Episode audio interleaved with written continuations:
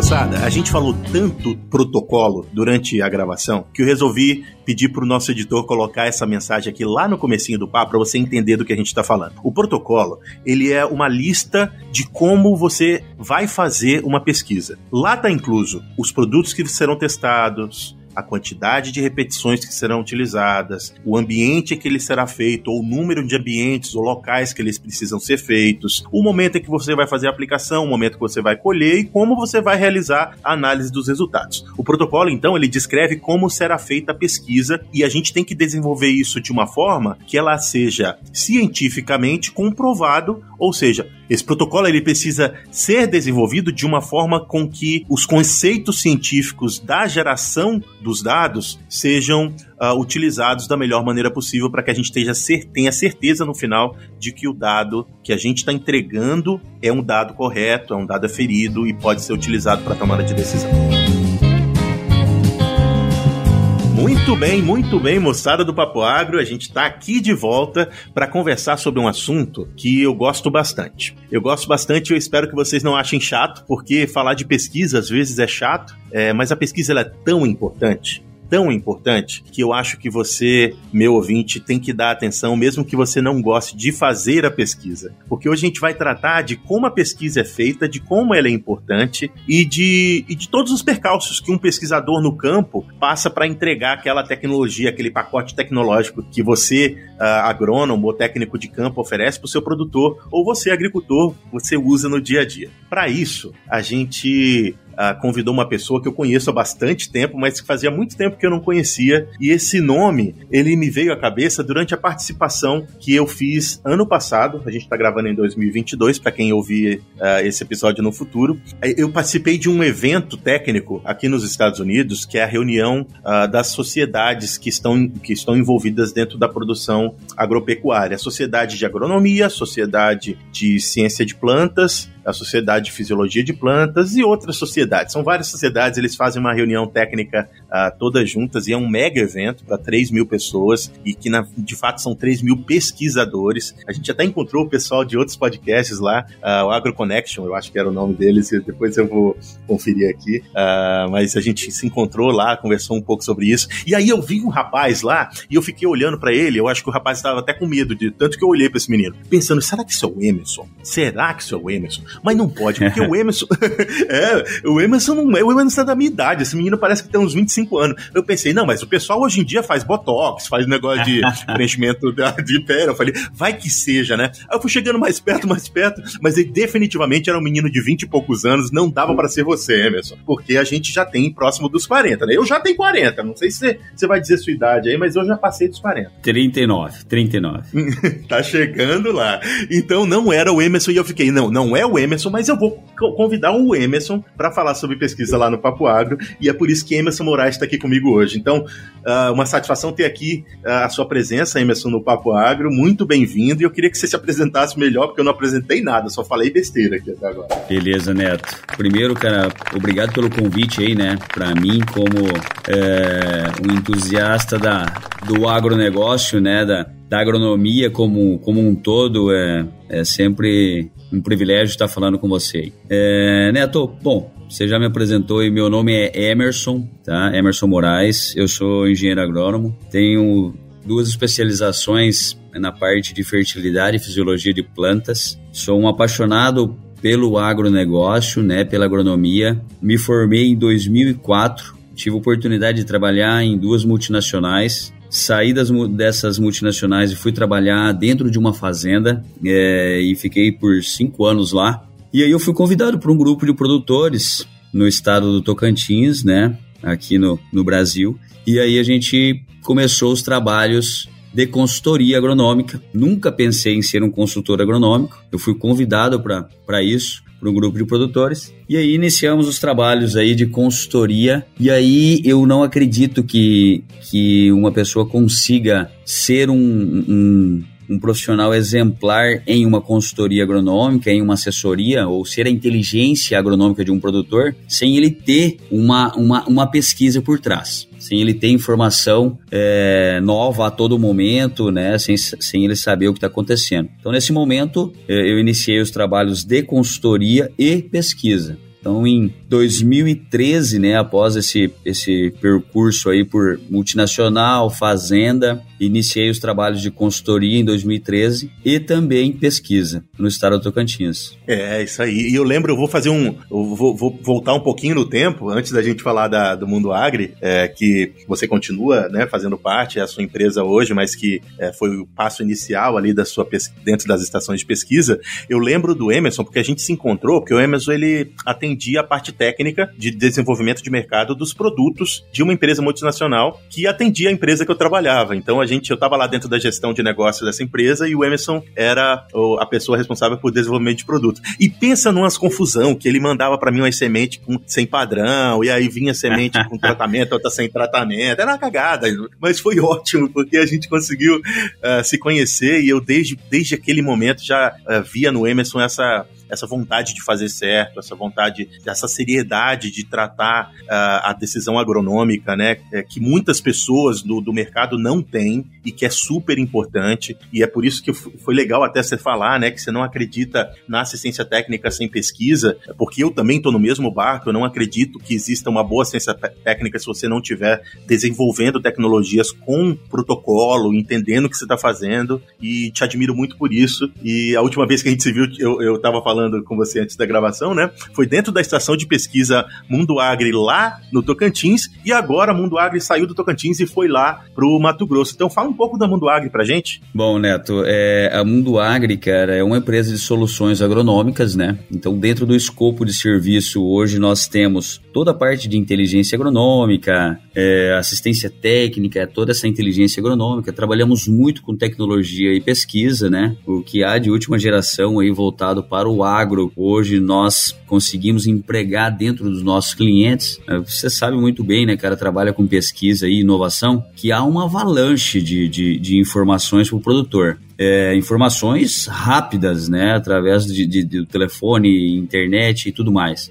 é, inúmeros aplicativos, inúmeras tecnologias e, e, e, nós, como Mundo Agri, hoje nós se preparamos diariamente para pegar todas essas informações que existem, o máximo de informação, e digerir essa informação e levar para o produtor ela o mais mastigado possível, né? Então, realmente, se a gente não provar, não tiver pesquisa e fazer todo esse estudo de caso antes de chegar para o produtor, cara, realmente ele não vai pegar isso aí e fazer ou não vai pegar isso aí e provar. Ele realmente hoje, os produtores que atuam hoje no mercado, nessa nova geração de agricultores aí, eles querem um negócio mais mastigado, né? Você falou assim, ah, é, tava no Tocantins e agora foi pro, pro Mato Grosso. Então, em 2016, nós resolve, resolvemos fazer uma fusão da Mundo, da Mundo Agri com, com uma outra empresa aqui do Mato Grosso, que chamava Plantec. E aí nós iniciamos os trabalhos aqui no Mato Grosso. Eu sempre tive um sonho de trabalhar aqui. Né? Nós estamos sediados em Sorriso, Mato Grosso, a cidade que mais planta soja no mundo. Né? Então, é, nós estamos inseridos numa, numa macro região de mais de 5 milhões de hectares de soja. Então, é um oceano de soja. Fora isso, a gente tem ainda as culturas de milho, arroz e algodão, muito forte na região, né? E, e hoje nós, nós atuamos aí com mais de 30 pessoas dedicado é, a essa inteligência agronômica, a pesquisa, a inovação para os produtores dessas regiões. Bacana, cara. Você me falou que é, você, a empresa já influencia mais de 300 mil hectares.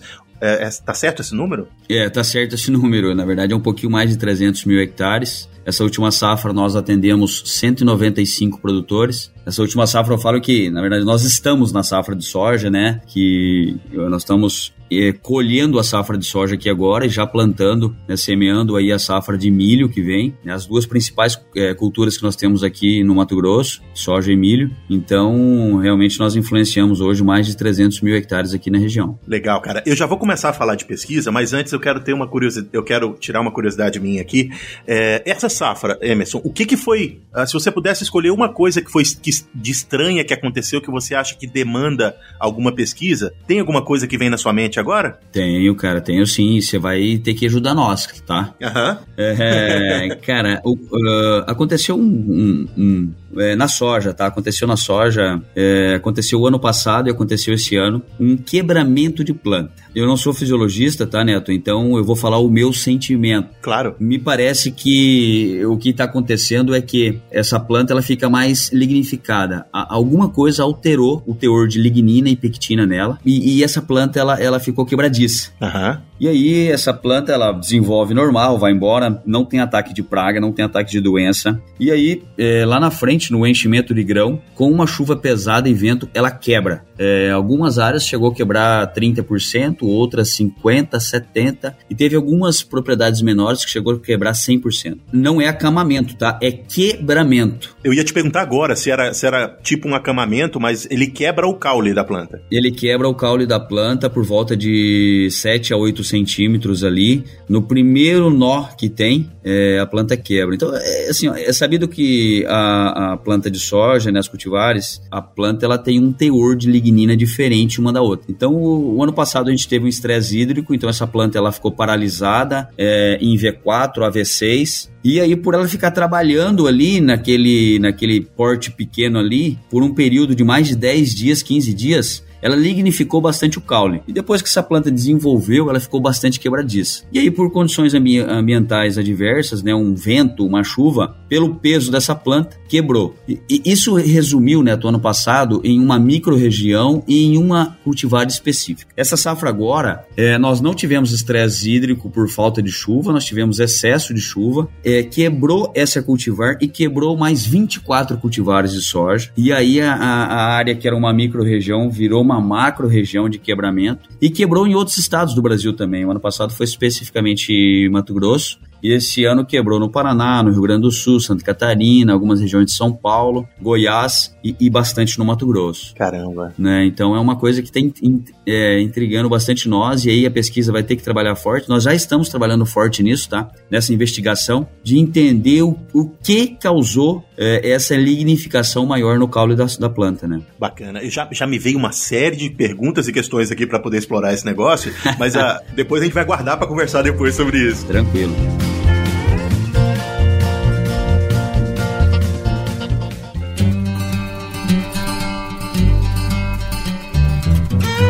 Papo Agro, o seu podcast sobre o agronegócio.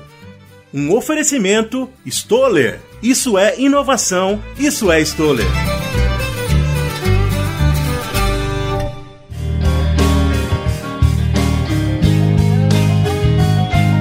Que, eu queria com essa, com essa, essa primeira indagação, pessoal que está ouvindo? É que todo o tempo, o tempo inteiro, se você estiver no campo e prestar atenção no que está acontecendo com a lavoura, o tempo inteiro vão surgir perguntas que só serão respondidas de forma a te trazer uma solução efetiva pela pesquisa. Não tem jeito de não ser pela pesquisa. E, por favor, Emerson, me corrija se eu estiver falando besteira, mas eu não vejo como. E se você estiver atento, todo dia você vai ter uma demanda para o pesquisador ou para as pessoas que estão trabalhando com desenvolvimento de tecnologia para soluções uh, dentro do campo da soja, do milho, de qualquer cultura que seja. Neto, você está corretíssimo, cara, corretíssimo. É uma avalanche de pesquisa todo dia que nós temos necessidade uma avalanche. Cara, e cada dia, igual você falou, cada momento que a gente está lá no campo acontece alguma coisa.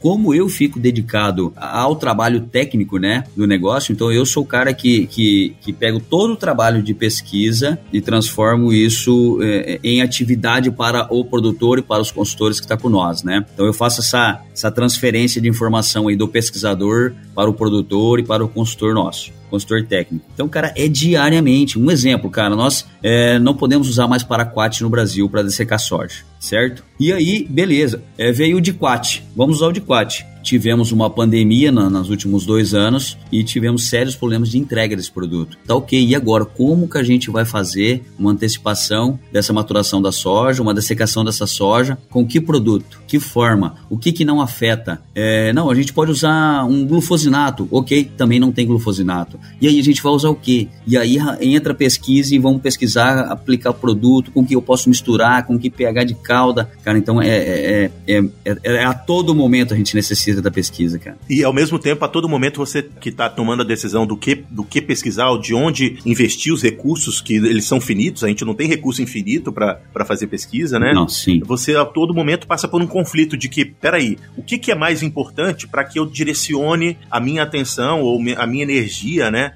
Uh, para esse fim. Porque, é, lembrando da pequena estação de pesquisa que nós tínhamos lá em Paragominas, uh, eu ficava sempre pensando e me perguntando: peraí, é, eu quero responder a pergunta que um produtor X ou Y tem, ou eu quero responder uma pergunta que necessariamente vai pro produzir uma solução para um número maior de pessoas? É, é, aquele conflito, né, do, do besourinho que você vê que tem uma asa diferente para aquela praga que está comendo 10% da lavoura num, numa região específica. É, você já viveu esse conflito? Isso é realmente existe na cabeça de quem está tomando a decisão? Neto, isso aí, esse quebramento de planta que eu te falei agora, esse aí é um conflito, cara, porque assim, ó, é, são micro-regiões, são coisas pontuais que está acontecendo, só que para aquele produtor que está acontecendo é, é, um prejuízo enorme. Eu te digo o seguinte, se não há uma, uma se isso não gera uma venda grande para o negócio, não há um, um financiamento para a pesquisa, e aí nós que estamos no dia a dia ali vamos ter que buscar informação para solucionar esse problema para o produtor, né? Então há, há isso aí. Se fosse numa escala grande, se fosse uma coisa que demandasse aplicações de alguma coisa, ou de um agroquímico, ou de uma, uma correção de fertilizantes, etc., que gerasse venda né, de algum agroinsumo aí, certamente isso era financiado e, e aparecia uma solução rápida. Então, realmente há esse conflito, sim, cara.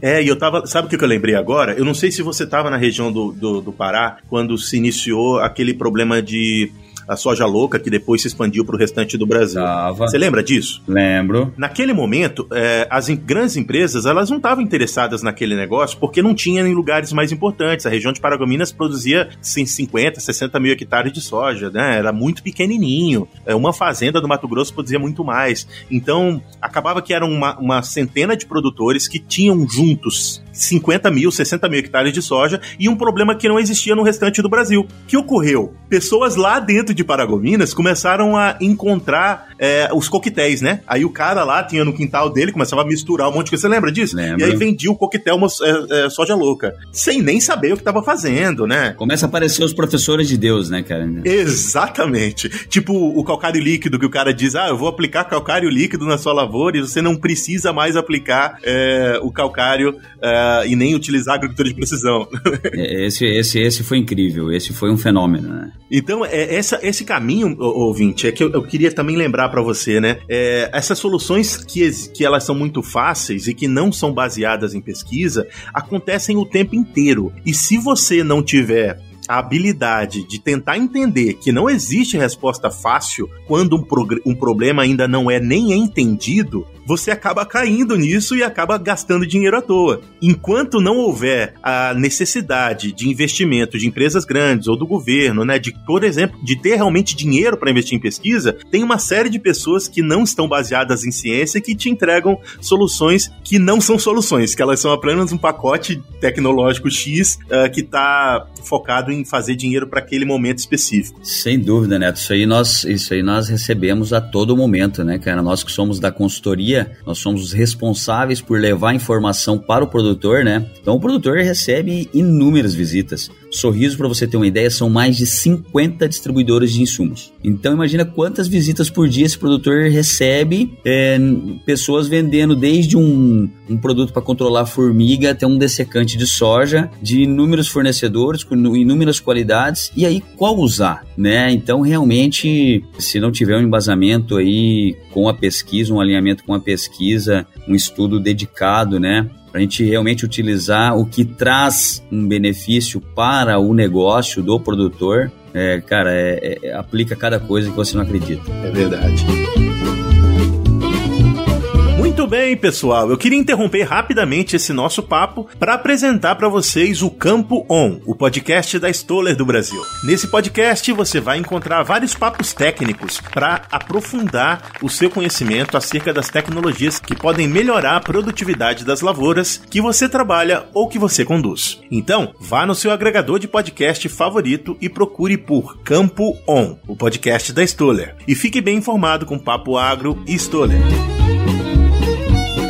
Vou voltar aqui para os conceitos. É, eu trabalho aqui com pesquisa básica, você trabalha com pesquisa aplicada. É, a pesquisa básica, ela não está necessariamente resolvendo um problema do produtor no dia a dia, para ser fácil de você entender. Uhum. Ela está construindo as ferramentas necessárias para no futuro você desenvolver uma tecnologia nova ou uma solução nova, mas ela não é a solução. Então, por exemplo, eu estou trabalhando com fisiologia de plantas e estou trabalhando para tentar entender como a planta absorve e carrega água uh, durante o seu ciclo. Isso é uma pesquisa que não necessariamente está gerando uma, uma solução imediata para um problema que o produtor tem. Ela está apenas construindo o alicerce para que no futuro a gente possa construir uma solução uh, que seja mais otimizada para uma determinada uh, questão específica. O Emerson trabalha no campo, ou ah, a empresa que o Emerson uh, gere, né, trabalha no campo para gerar a pesquisa aplicada. Ou seja, ele está necessariamente focado em, em solucionar uma questão específica no campo que vai ter resultado nos próximos anos anos,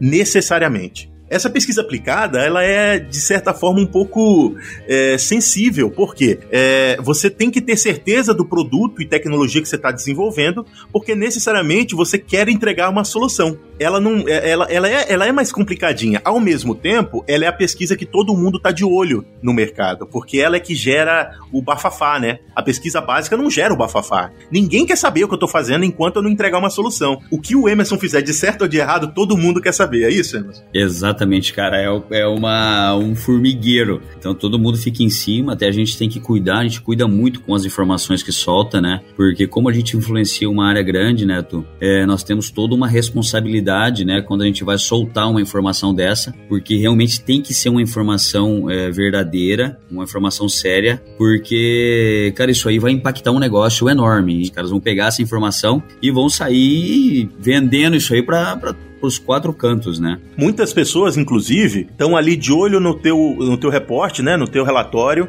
uh, de pesquisa, para no dia seguinte tentar oferecer uma, uma oferta similar, uma tecnologia similar, sem necessariamente ter feito investimento nenhum. Acontece ou eu tô só, só tô exagerando? Neto, isso aí, isso aí acontece muito, cara. Isso acontece muito. Pessoas oportunistas, né? Uhum. E ah, esse, esse, esse meu produto, essa minha tecnologia é igual essa que é, a estação de pesquisa pesquisa tal, é, fez o, desenvolveu o trabalho e, e, deu um resultado positivo. Cara, não tem nada a ver, né, cara? Cada produto é um produto, cada tecnologia é uma tecnologia e tem que ser provada nos mínimos detalhes para ser levada para o campo, né? Para ser levada para o produtor, né? É isso aí, não adianta ser. E, e claro que é, algumas pessoas conseguem até copiar o que você está fazendo, mas uh, entendam, vocês que estão aí no campo, que a tecnologia, o desenvolvimento de uma tecnologia, de um pacote tecnológico, ele não termina no momento em que você apresenta apresenta o primeiro protocolo para o produtor. Não. Porque ele, ele é contínuo, não é isso, Emerson? Exatamente, cara. Exatamente. Não, ele não tem fim. Ainda mais nós que trabalhamos com.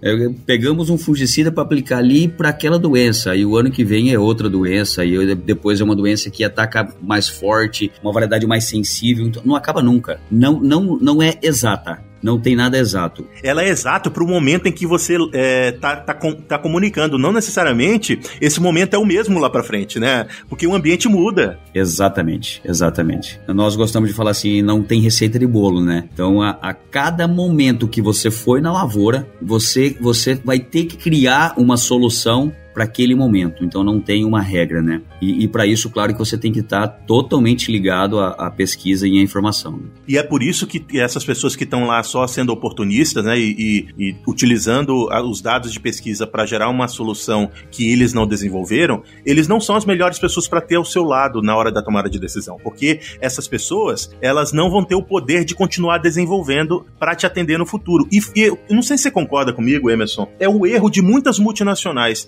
ter um pacote tecnológico que eles definem no marketing da empresa no ano X para os próximos cinco anos e todos os consultores dessas empresas continuam repetindo e repetindo, repetindo, sem necessariamente testar se aquela coisa que fazia sentido no ano passado continua fazendo sentido esse ano. Neto, isso aí nós chamamos de agrônomo de bula, tá? Então é aquele cara que pega uh, uma bula, que é um trabalho feito para provar para o Ministério da Agricultura que aquele produto funciona para aquela praga, para aquela situação ou para aquela doença, né? É, e, aquele, e o cara pega isso e leva para a vida inteira com aquele produto. Então não, realmente não é assim que funciona. A agronomia é totalmente diferente disso. Né?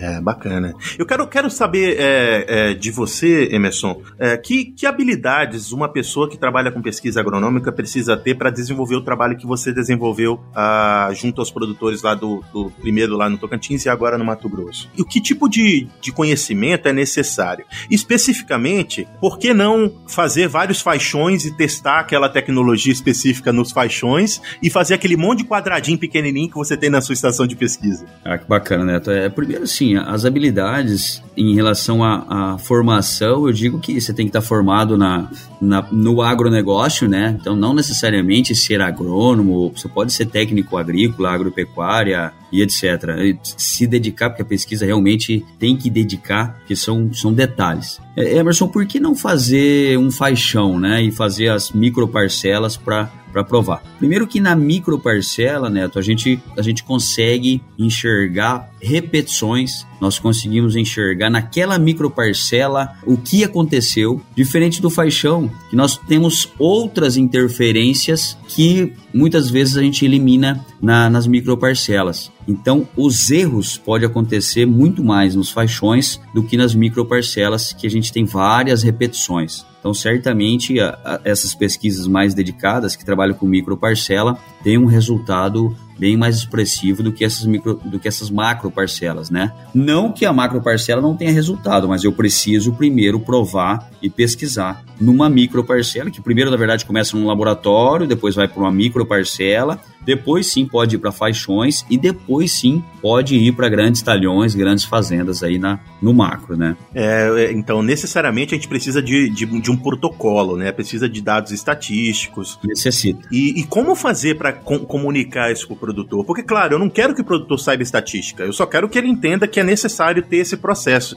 É, existe dificuldade ainda em fazer o produtor entender por que, que é necessário ter conhecimento científico e, e ter um protocolo científico para poder desenvolver desenvolver uma tecnologia, Emerson? Não, Neto. Hoje, essa geração de agricultores que existe, na, principalmente nessa região que nós atuamos aqui, ele já entendeu a importância da pesquisa. É, hoje falta pesquisa para nós aqui, né? Falta muita pesquisa por todo. Nós vivemos num país de clima tropicalizado, é, plantamos inúmeras variedades, temos todo tipo de doença que você imaginar, todo tipo de praga que você imaginar. Então necessita de muita pesquisa, né? E, e esse produtor, ele hoje ele acredita muito na pesquisa. Claro que ele acredita em algumas estações de pesquisa, em alguns pesquisadores, porque nós conversamos fora daqui, né? Então há uma influência comercial em algumas pessoas, não são todas as pessoas que têm uma seriedade para com a pesquisa e para com o produtor que vai receber essa informação em relação à seriedade, né? Mas hoje, hoje é, existem, existem vários pesquisadores aí que, que entregam informações extremamente é, relevantes para os produtores e com isso faz com que o produtor acredite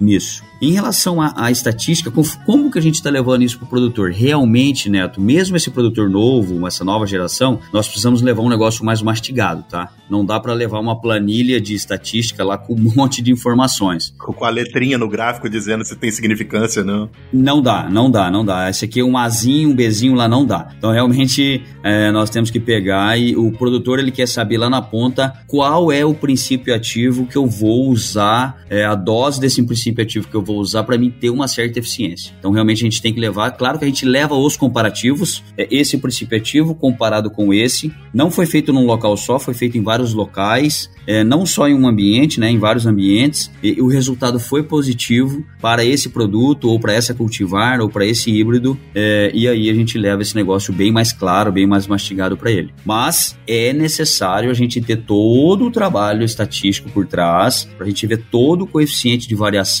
é, e ter a certeza que aquele programa ou aquele manejo ou aquele produto realmente ele, ele vai entregar algo ou algum benefício para com o produtor. É, e legal que eu também eu não quero explorar isso hoje, porque a gente acaba não tendo tempo de falar de tudo, mas a, o Mundo Agro, a sua empresa, também trabalha com a, sensoriamento remoto e, e a, a, aplicação em taxa variável, mapeamento das produtividades, e tudo isso é estatística. De fato, você está pegando alguns pontos de uma área, fazendo uma, uma pesquisa dos dados e utilizando aqueles dados para extrapolar e, e, te ajudar a tomar a decisão. É, só que a gente não fala do que tem embutido dentro desse, dessa tomada de decisão. Porque o produtor não precisa saber, mas o profissional que quer fazer bem feito, necessariamente precisa estar tá envolvido também com essas habilidades, não é? Neto, são inúmeras informações, cara. O que chega para o produtor realmente é o resumo do resumo do resumo. Mas é uma agricultura de precisão que a gente vai fazer, um mapeamento de fertilidade. É, nós trabalhamos com grids extremamente pequenos, que variam de meio hectare a 5 hectares. Coletamos em duas profundidades até três profundidades.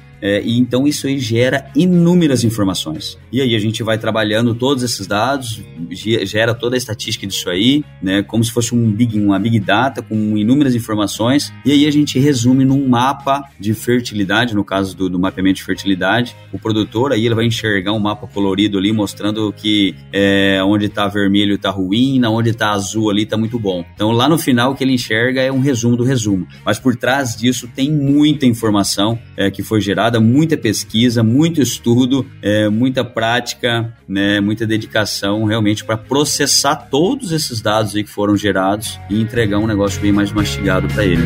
Isso aí pausazinha nesse episódio aqui, só pra gente dar um recadinho para você que quer nos encontrar aí nas redes sociais, nas plataformas de áudio. Como que a gente faz, José, para encontrar o Papo Agro? Olha só, é só você procurar por Papo Agro em qualquer rede social e no Instagram como Papo Agro Podcast. É lá no Instagram que a gente fala mais com vocês mais frequentemente. Tem até um projeto novo que vai todos os sábados ao ar, que é em vídeo e é chamado Depois do Papo. É um programinha em que a gente expande o papo papo da semana que foi publicado no nosso podcast. Vai lá no, no Instagram e deixa o seu comentário sobre isso lá. Já no seu aplicativo de podcast favorito, você vai procurar por Papo Agro separado. E é importante você seguir a gente nessas plataformas, que aí toda semana você vai ser avisado quando um episódio novo for ao ar queria é, explorar um pouquinho de como que são feitos os protocolos. A gente já discutiu, né, que a gente passa pelo dilema de o que pesquisar e o quanto investir naquele ponto específico, naquela questão específica, mas no caso de vocês, quem que determina o protocolo que vai ser utilizado para desenvolver um pacote de soluções X ou Y? O produtor participa? É, que, que questão você quer responder de fato é, quando você toma a decisão? Neto, essa pergunta é fantástica, cara. Quando nós iniciamos a pesquisa, o protocolo protocolo vinha desenhado pela multinacional ou pela, ou pela nacional, né? vinha pela empresa dona do produto. Então ela queria testar aquele determinado produto, produto A com produto B, C e D. Quero testar a eficiência desse produto em uma determinada praga, em uma determinada doença. E aí trazia para nós na pesquisa, a gente provava isso aí, a gente entregava daí para essa empresa e ela usava essas informações como ela, ela, ela quisesse, né? Que o produto A, B ou C tem uma eficiência maior do que o outro produto. Bom, nós vimos, Neto, que no final do dia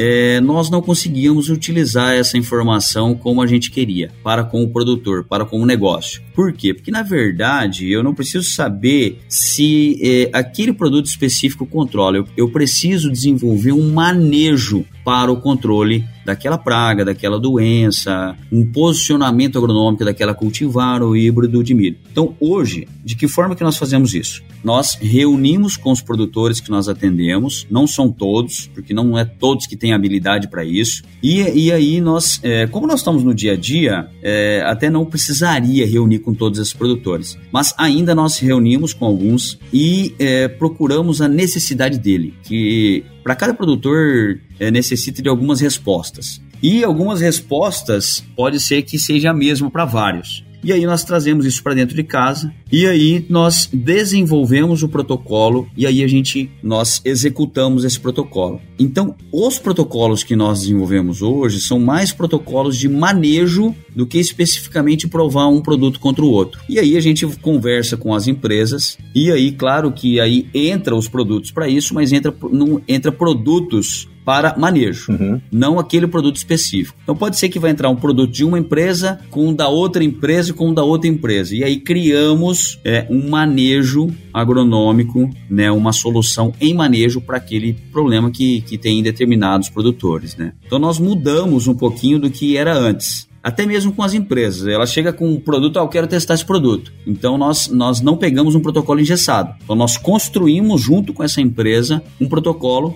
para que, que esse protocolo, no final do dia, nós, nós podemos usar esse, esse protocolo com os produtores. Então esse, esse protocolo ele tem, ele tem que ter uma serventia para o produtor, senão ele não faz sentido. Então realmente ele tem que fazer sentido para o produtor. Ah, beleza, Emerson. Olha só, é, a gente está falando da tomada de decisão para fazer pesquisa e aí me veio uma outra pergunta que aí eu, eu quero que você responda, mas se você não se sentir confortável, por favor, a gente pode até cortar. Mas é, e aí? E depois de você desenvolver um produto que visa solucionar um determinado problema, e se você não encontra resultado, o que é feito com as falhas? Porque a gente só vê né, as coisas boas. Vamos lá, Monsanto desenvolveu por tantos anos genética de milho e soja no mundo inteiro, agora comprada por outra empresa, mas eu falei de Monsanto aqui porque é uma marca que já quase não existe mais, e ela desenvolveu muita coisa boa que a gente vê, mas e a quantidade de falha? O que ela fez com as falhas? Quem aprende com as falhas? É, Neto, isso aí acontece sempre, né, cara? Sempre acontece. Então chega uma empresa, é, Monsanto ou etc., várias outras empresas, chega lá, eu tenho um produto aqui, é muito bom para isso tal. Tem como você provar? Sim, a gente vai provar. Comparado com alguém ou sozinho, e a gente prova isso aí, e aí no final não dá um resultado condizente. É, a, no primeiro momento que a gente faz, Neto, e todos os ouvintes aí, é, faz, é repetir. Então a gente repete o ensaio, que pode ter sido alguma coisa de um intempérie, uma praga, alguma coisa que não deu um resultado positivo. Então nós provamos novamente esse protocolo, repetimos o protocolo e todos os protocolos eles têm no mínimo quatro repetições, né? Então a gente prova de novo e aí, se novamente não teve o resultado positivo que a empresa esperava, mas foi um resultado verdadeiro, um resultado que aconteceu, é, nós entregamos esse, esse resultado para a empresa. E aí, como a informação é dela, ela comprou isso aí, fica, fica a, a mercê dela ver o que, que ela vai fazer com essa informação. Mas é, nós, é, nós sabemos daí que, que não teve um resultado positivo e certamente a gente não vai empregar isso aí para com os nossos produtores e etc.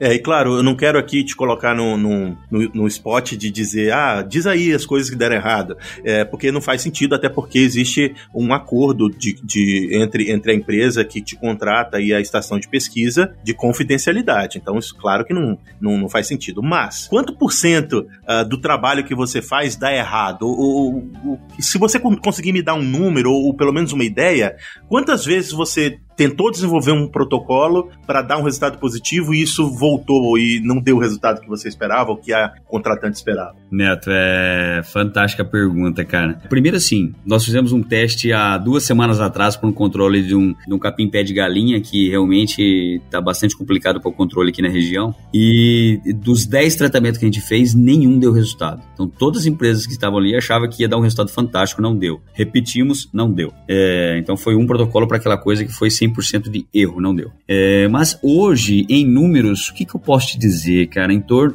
Depende muito, Neto de qual segmento? Quando a gente vai para um segmento de químico, que já foi bastante provado em laboratório, teve, teve a pesquisa interna, dentro da estação interna dessa empresa, quando chega para nós já está bem mais mastigado o negócio, que aí é mais para posicionamento local, não tem erros, cara, é 100% aí de acerto, tá? Aí a única coisa que muda é em relação à eficiência local dependendo da pressão de praga ou doença que teve. Quando a gente vai para um segmento de nutrição de plantas, que aí tem uma avalanche de empresas, uma avalanche de qualidade e uma avalanche de diferentes tipos de produtos e qualidade de produtos, eu te digo que resultados positivos nós temos aí em torno de 20, 25%. E aí estou falando aí de mais de 70% de, de, de trabalhos que não são positivos, cara. É, só, eu não quero assustar ninguém, mas essa a indústria de defensivos é um, muito, muito, infinitamente mais controlada do que a indústria de produção uh, de fertilizantes. Exatamente. Isso acaba trazendo esses resultados.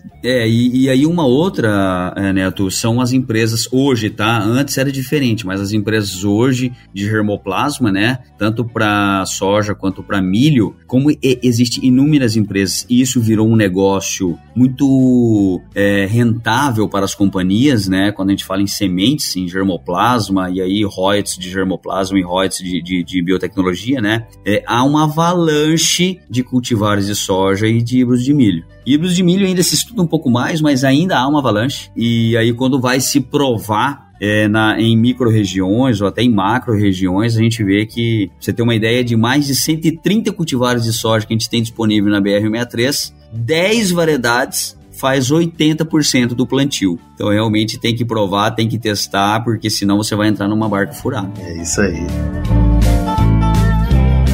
Emerson, que papo bom. Eu ficava aqui mais uma hora conversando com você, mas tem que terminar, né? Não tem jeito.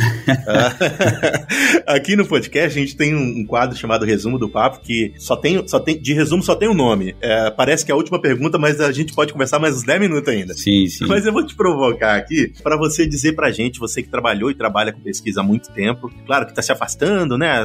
Claro, as empresas vão crescendo, a gente acaba fazendo menos daquilo que a gente mais gosta e tendo que fazer mais daquilo que é mais importante. Eu, você entendeu onde eu quis chegar? É, entendi, entendi, isso é verdade. É, e acaba que eu quero fazer você lembrar dos seus tempos de, de bota suja, que eu acho que você não suja tanta bota mais. Quais são os prazeres e os perrengues de se trabalhar com pesquisa? Lembra aí do o que, que você acha, qual o seu me melhor sentimento de trabalhar com a pesquisa aplicada dentro da agricultura e qual é a pior coisa que você tem raiva quando você está lá fazendo, você diz pariu. Depois o, o editor vai botar um pi aqui. Né? que merda que é fazer isso. Esse é o resumo do papo. Resumo do papo. Cara, primeiro assim, ó, primeiro eu me arrepiei quando você falou aí, cara, porque realmente eu sou um cara apaixonado pelo agro, apaixonado, cara, eu tenho tara por pesquisa, é, realmente adoro pesquisa. E resumindo, né? Qual é o prazer disso? O prazer disso é você ter a informação na mão. Então, é, é, você ter informação, cara, isso aí não tem preço que pague, não tem quem te roube, roube isso aí, né? Então, você ter informação primeiro do que outra pessoa, ter informação que vai agregar, que vai contribuir para o agronegócio, né? Isso aí não tem, não tem preço que pague. Então, esse aí é, é o maior tesão do negócio, né? Você ter a informação na mão. Né, para você poder aí fazer inúmeras, inúmeras coisas. E o que que te deixa é, louco, né, cara, que te, te, te deixa triste, né, é você pegar um, um, um ensaio para conduzir o um ensaio e você não ter um resultado positivo no final. Ou por uma um ataque de pragas, ou por uma chuva é, de pedra, ou por um vendaval, é, ou por um cara que errou uma aplicação lá e, e tá lá no final, para concluir o ensaio, o cara vem e, aplica uma outra coisa ali que não era para aplicar Cara, isso aí que deixa o cara louco, cara. É, eu perdi um ano inteiro de um resultado que eu necessitava dele agora. Então isso aí realmente deixa o cara louco. eu tô morrendo da risada, desculpa se eu te atrapalhei, mas é que eu fiquei lem... Não, tranquilo. lembrando daquele, daquele ensaio que você vai no produtor e você faz um ensaio todo, tá marcado para colher amanhã, o cara da colheitadeira passa onde, passa hoje Nem e colhe. Nem me fala, cara. Nem me fala, cara. Nem me fala. O, o, a, os operacionais das fazendas, eles odeiam montar ensaio na fazenda, né, cara? Porque o cara tem que parar o plantio, depois tem que parar a colheita deles e tal, tal, tal. Vai colher uma parcelinha e tal. Então realmente é complicado. O cara passa a colhedora por cima. Nossa. É, pra acabar. Ô, ô Neto, isso é, isso é, e, e, você falou aí, cara, você não tá é, pisando mais tanto lá no chão, cara. Eu, eu acordo aqui, né, todo dia às quatro da manhã, eu, eu vou fazer uma corrida e um exercício, né? É, e aí, a partir das seis da manhã, cara, eu já tô indo pro campo. Eu fico hoje, é, eu dedico. Te, te, digo o seguinte, cara: 90% do meu tempo hoje é campo e apenas 10% é escritório. Então eu tô aí bastante dedicado no campo, porque eu sou apaixonado pelo campo e, e é ali que eu consigo tirar informações e trocar ideias com a pesquisa e pedir, e pedir para que eles tragam informações das nossas necessidades aqui. Então, realmente, eu estou fazendo o oposto de muita gente, não sei se eu estou certo ou estou errado, mas essa é minha paixão e, e eu, eu, preciso estar lá no campo todo dia, porque senão eu não consigo sobreviver, não, cara. Que benção que você ainda consegue fazer isso e eu espero que você consiga fazer isso por muito tempo. Aquela provocação que eu falei do tempo ali é porque geralmente quando a gente está se desenvolvendo na carreira e ganha mais responsabilidade, acaba infelizmente não podendo fazer aquilo que a gente gosta, mas que bom, que feliz que eu fiquei de saber que você continua no campo, cara. Eu, é, legal, bacana. É, é o que eu, é, sabe o que eu aprendi, né? Porque assim, cara, é para ficar fazendo relatório ou planilha, não sei o que, cara, não, não é eu, cara, não precisa de mim. Eu preciso passar a informação para alguém fazer isso aí. Então eu coloco uma pessoa pessoa que fica lá no escritório, que quer ficar lá no escritório e me deixa no campo, cara. Me deixa no campo aqui porque é, eu vou agregar muito mais no campo. Então eu aprendi nesses, nesses anos de trabalho aí, Neto, nessas estradas aí que a gente viveu, que a gente vive pelo mundo aí, né? Cara, você vai agregar mais na onde? Uhum. Então o Emerson hoje agrega mais lá no campo, junto com o produtor, junto com o consultor. Então se eu agrego lá, o que, que eu tô fazendo lá no escritório, cara? Eu vejo um monte de companhia, Neto, é, indo para uma via, cara, que escura ou obscura. É, por quê? Cara, os caras, é, antes, quando eu trabalhava na Monsanto, por exemplo, é, a dedicação nossa era 80, 90% campo e só 10, 15, 20% escritório. Precisa ter o escritório para a gente organizar tudo isso aí que a gente vê no campo, né? É, e hoje a gente vê o inverso, cara. Não estou falando da Monsanto de novo, que nem existe mais Monsanto, né? Mas nós enxergamos as companhias hoje, cara, é, 70, 80% escritório e só 20, 30% campo. Como que o cara vai fazer as coisas do escritório sem ter a informação do campo ou sem estar no campo, entendeu? Então, é, é, talvez eu esteja errado, Neto, mas é, é, eu quero continuar no campo, eu quero estar no campo, próximo do produtor, próximo do que está acontecendo no dia a dia ali, cara. Então, eu, eu me sinto que eu sinto que eu agrego mais estando ali, então eu vou continuar ali, cara. Ah, você está certíssimo, meu amigo. E, é, além de tudo, te, te permite fazer bem feito por mais tempo. Porque se você não tiver disponível para fazer o que você está fazendo, porque você não gosta do que você está fazendo, você acaba não fazendo bem feito por muito tempo. Não, não tem jeito de fazer bem feito por muito tempo uma coisa que você não, que você não quer fazer. Exatamente, exatamente.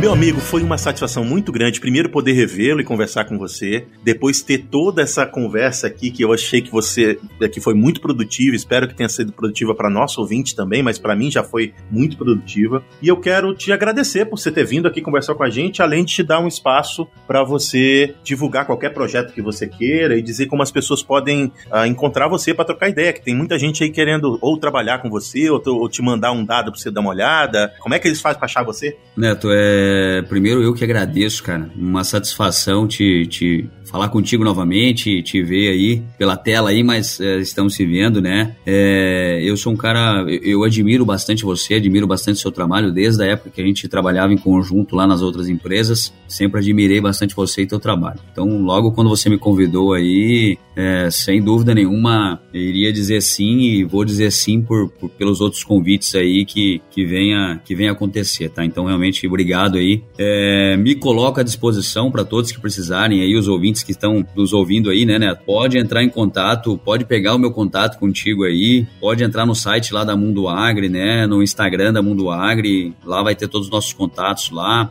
no Instagram do Emerson, que é emerson.moraes aí. Fiquem à vontade, tá? Para buscar informações e o que a gente puder ajudar aí, com o maior prazer do mundo, a gente vai ajudar. Maravilha, cara. Obrigado novamente. Foi muito bom essa conversa e a gente vai ter outras com toda certeza. Por enquanto, meu amigo que ouviu até o fim, obrigado por você ter ouvido esse programa. Lembra que a gente está aqui toda quarta-feira trazendo conteúdo voltado para o agronegócio. Algumas vezes fala da parte técnica, como a gente fala sempre da fisiologia e de outras coisas. Hoje a gente falou um pouco da parte técnica, mas muito mais da parte, da parte estratégica uh, do negócio, do, do, do, agronegócio. E o Papo Agro é assim, toda hora um, um tema diferente. Então fica com a gente que a gente sempre vai estar tá aqui tentando tentando contribuir com a tua formação ou com o teu entendimento do teu negócio. É aqui que você vai encontrar a formação correta. Por enquanto, um abraço para quem de abraço, um beijo para quem de beijo. Tchau!